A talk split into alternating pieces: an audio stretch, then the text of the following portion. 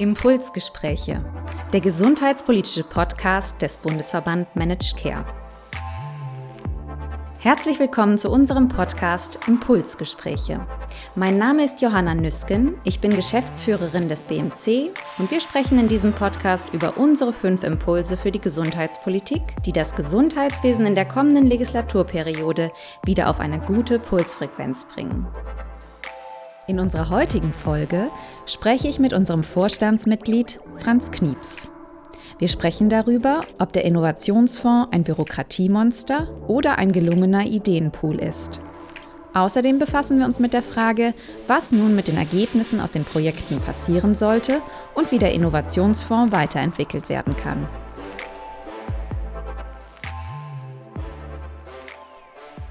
Herr Knieps, schön, dass wir heute miteinander sprechen. Vielen Dank für die Einladung. Macht Spaß. Wie gewohnt starten wir mit zwei kurzen Fragen zum Einstieg, damit die Zuhörerinnen und Zuhörer wissen, mit wem ich hier spreche. In zwei Sätzen für unsere Hörerinnen und Hörer. Was machen Sie beruflich, wenn Sie nicht beim BMC aktiv sind?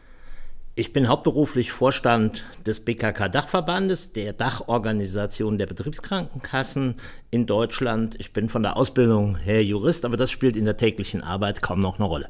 Was war Ihr politisches Highlight oder eine besondere politische Entscheidung für Sie in der letzten Legislaturperiode?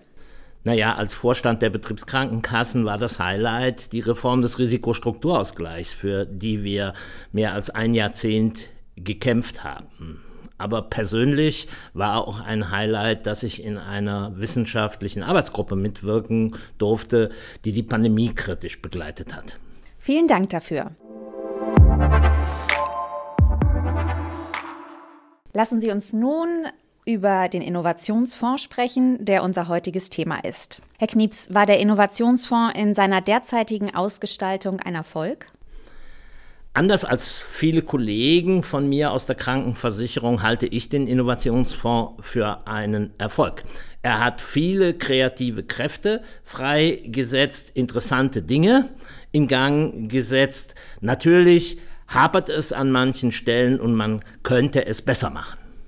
Wie gehen wir jetzt mit den Ergebnissen aus den Projekten um? Das ist einer der Achillesfersen des Innovationsfonds. Der Gesetzgeber hat zwar vorgesehen, dass die Transformation der positiven Ergebnisse in die Regelversorgung erfolgen soll, aber das erfolgt, wenn überhaupt, nur schleppend. Sie sprachen jetzt gerade schon ähm, die Translation der Ergebnisse an, die gerade wirklich alle beschäftigt. Wie kann denn diese Überführung gelingen und welche Partner und Institutionen braucht es dafür? Und sind die bestehenden Regelungen dafür ausreichend? Ich weiß nicht, ob die Regelungen ausreichend sind. Ich bin kein so ein großer Freund von sehr detaillierter gesetzlicher Regelung.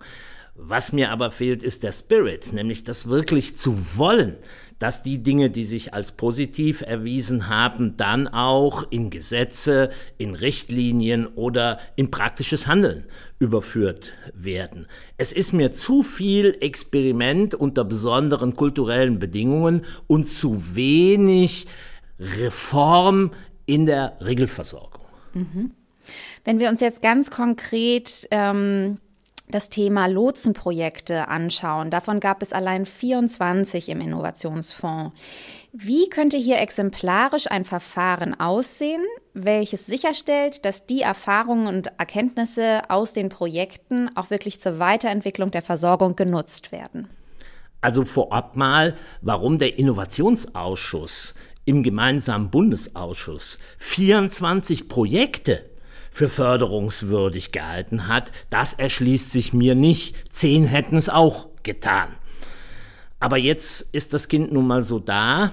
Jetzt brauchen wir, glaube ich, ein gestuftes Vorgehen. Und hier hat der BMC ja auch einen konkreten Vorschlag gemacht, nämlich den Anspruch auf Lotsenbegleitung gesetzlich zu fixieren dann die Inhalte in einer untergesetzlichen Norm im Detail zu regeln, als da wären beispielsweise die Indikationen und andere Voraussetzungen, damit ein Anspruch besteht.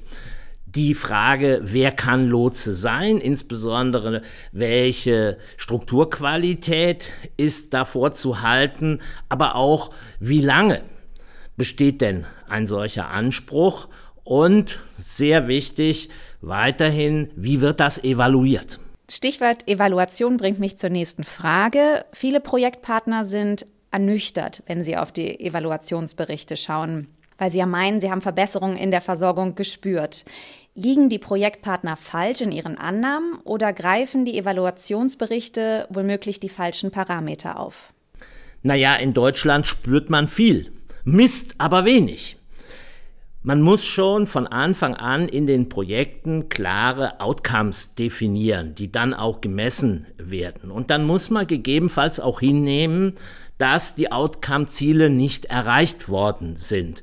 Auch das Scheitern ist eine kulturelle und politische Erfahrung. Damit tun sich aber die Akteure in Deutschland schwer.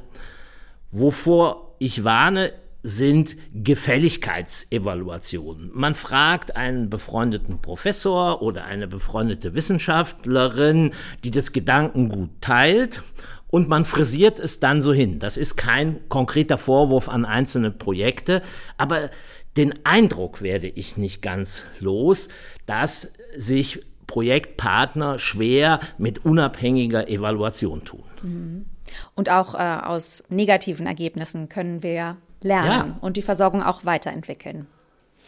Ähm, wenn wir uns die Zukunft des Innovationsfonds anschauen, gerade in Bezug auf den bürokratischen Aufwand, den man durchlaufen muss, wenn man ein Innovationsfondsprojekt beantragt, was sollte hier geändert werden?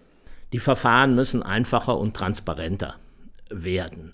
Gegebenenfalls muss auch der Innovationsausschuss und wenn der es nicht macht, auch der Gesetzgeber oder die Politik klarer definieren, auf welchen Feldern sie denn Experimente wollen, auf welchen Feldern sie Anreize für Innovationen geben wollen und wie sollen diese Anreize aussehen. Der Innovationsfonds ist ja kein Finanzierungsinstrument für die Versorgung, sondern ein Finanzierungsinstrument für das Management von Versorgung. Das müsste, glaube ich, noch klarer in den gesetzlichen Rahmenbedingungen definiert werden.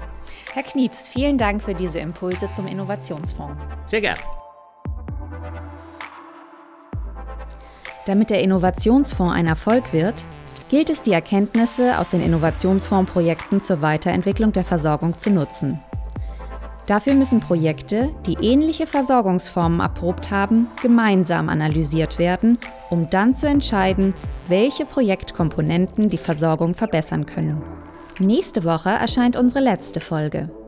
Dann spreche ich mit Dr. Helmut Hildebrand über die Wiederbelebung der öffentlichen Gesundheit. Ich freue mich, wenn Sie und ihr wieder einschaltet. Außerdem freuen wir uns über Feedback zu unserem Podcast Impulsgespräche. Bis bald!